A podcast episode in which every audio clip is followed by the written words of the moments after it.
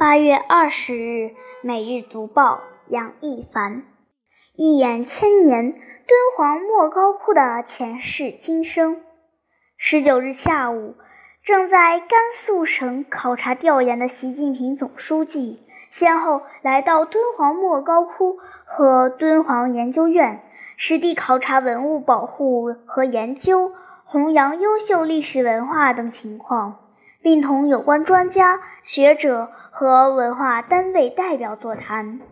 习近平一直非常注重历史文物保护，在他看来，文物承载灿烂文明，传承历史文化，维系民族精神，是老祖宗留给我们的宝贵遗产。建古至今，学史明志，敦煌莫高窟有着怎样的历史和故事？让我们。一起跟着总书记来学习。敦，大地之意；煌，繁盛也。敦煌位于甘肃省西北部，是茫茫戈壁中一处亮丽的绿洲。敦煌有着悠久的历史、灿烂的文化，它是古丝绸之路上的重要节点。商旅使团在这里驻足，在出西域入中原。公元三六六年的一天，敦煌沙弥山东麓响起了叮叮当当的敲击声，那是莫高窟开崖建窟的第一声锤音。发出这声回响的千年锤音的人，正是被誉为莫高窟创始人的乐尊。或许潜心修佛的乐尊不曾想到，他这一窟竟雕刻出一座举世闻名的艺术宝库；他这一凿竟创造了一个流经千年的文化圣殿。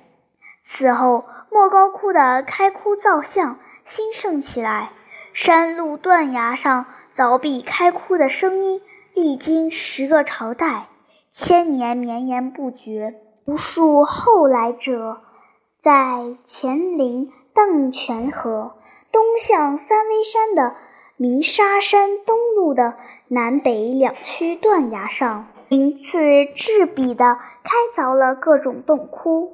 对于很多人来讲，莫高窟几乎是神一样的存在。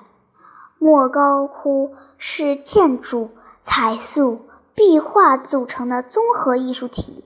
它不仅是佛教艺术的典范，而且是中古社会的历史画卷，被誉为世界艺术画廊、墙壁上的博物馆、沙漠中的美术馆。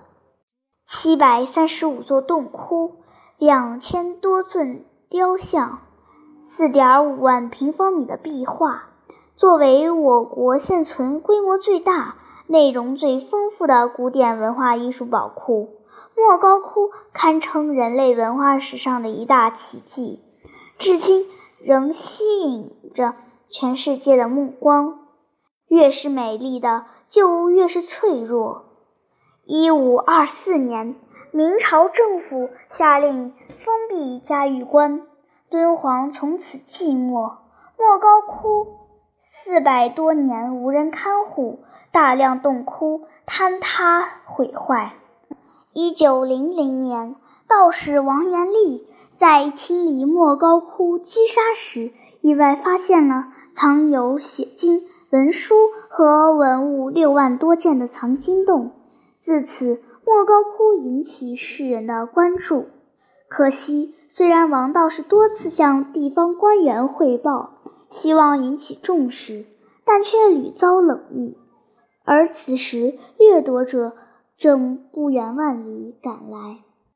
一九零五年十月，俄国人奥伯鲁切夫赶至莫高窟，以五十根硬纸蜡烛为诱饵，换得藏经洞写本两大捆。一九零七年三月，听说藏经洞消息的英国人斯坦因迫不及待地。赶到敦煌，以四块马蹄银约二百两，从王元立处换得写经二百捆、文书二十四箱和绢画丝织物五大箱。此后，西方盗窃强盗接踵而至，法国人伯希和、日本人大谷探险队成员菊瑞超、吉川小一郎、俄国人奥登堡、美国人华尔纳，数万件文物又陆续流失到十余个国家。清朝官员这才懂得了敦煌文物的重要价值。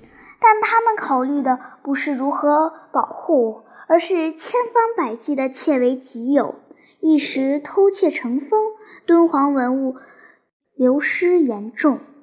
一九一零年，清政府决定将剩余的敦煌文物装满六辆大车，运往北京保存。然而，一路隐匿盘剥，移交京师图书馆时，只剩了十八箱。近八千多件，是出土时的五分之一，且大多已成残叶断片，保护迫在眉睫。一九四四年，国立敦煌艺术研究所正式成立，著名油画家常书鸿任所长。莫高窟终于结束了无人管理、任人破坏、偷窃的。历史初到敦煌时，石窟的惨象令常书鸿倍感心酸。他义无反顾地干起了既非艺术又非研究的石窟管理员工作，条件艰苦。同去的一些人先后弃他而去，就连妻子也以去兰州治病为名出走。一年后，又一次晴天霹雳。教育部命令撤销敦煌艺术研究所，将石窟交给县政府管辖，经费停止拨给。常书鸿的学生们无奈离去，他却选择了坚守。四处求援后，他终于解决了经费、编制等问题。他把自己一生献给了敦煌，被誉为敦煌的守护神。中华人民共和国成立后。党和国家高度重视敦煌莫高窟。一九五零年，文化部将国立敦煌艺术研究所更名为敦煌文物研究所，并针对莫高窟壁画和彩塑病害、崖体风化和坍塌、风沙侵蚀等严重威胁文物安全的问题，开始了初步抢救性保护。一九五四年，文化部特地拨款，在莫高窟第一次安装了电灯，为长期在戈壁深处工作的第一代莫高人送去光明。一九六一年，莫高窟被列为第一批全国重点文物保护单位。改革开放后，莫高窟的面貌焕然一新，编制扩大。人才获聚，条件改善。一九八七年，莫高窟成为中国第一批进入世界文化遗产名录的遗产地。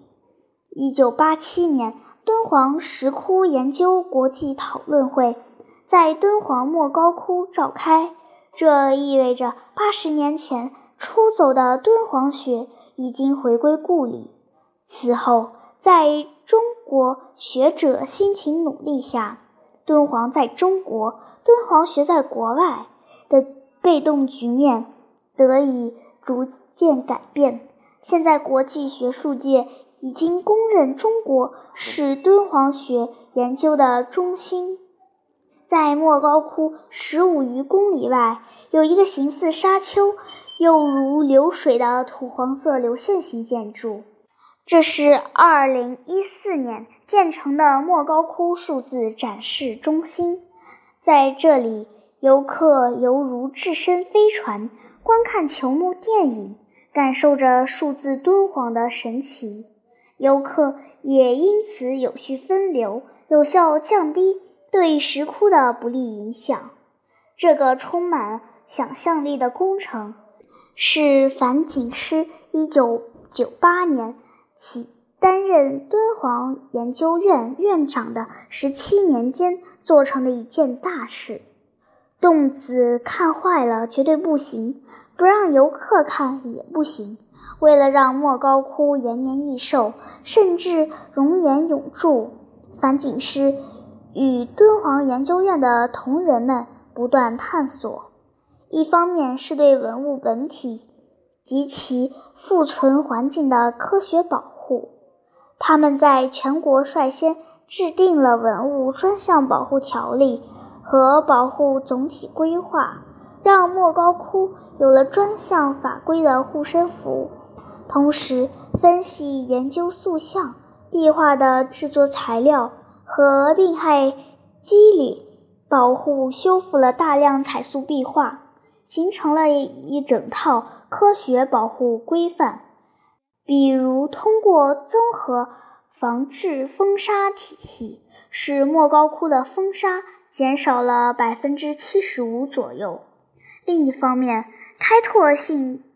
地建立数字档案，让莫高窟以数字化的方式永生。他们建立了敦煌石窟数字档案，完成了敦煌石窟一百三十五个石窟的数字化。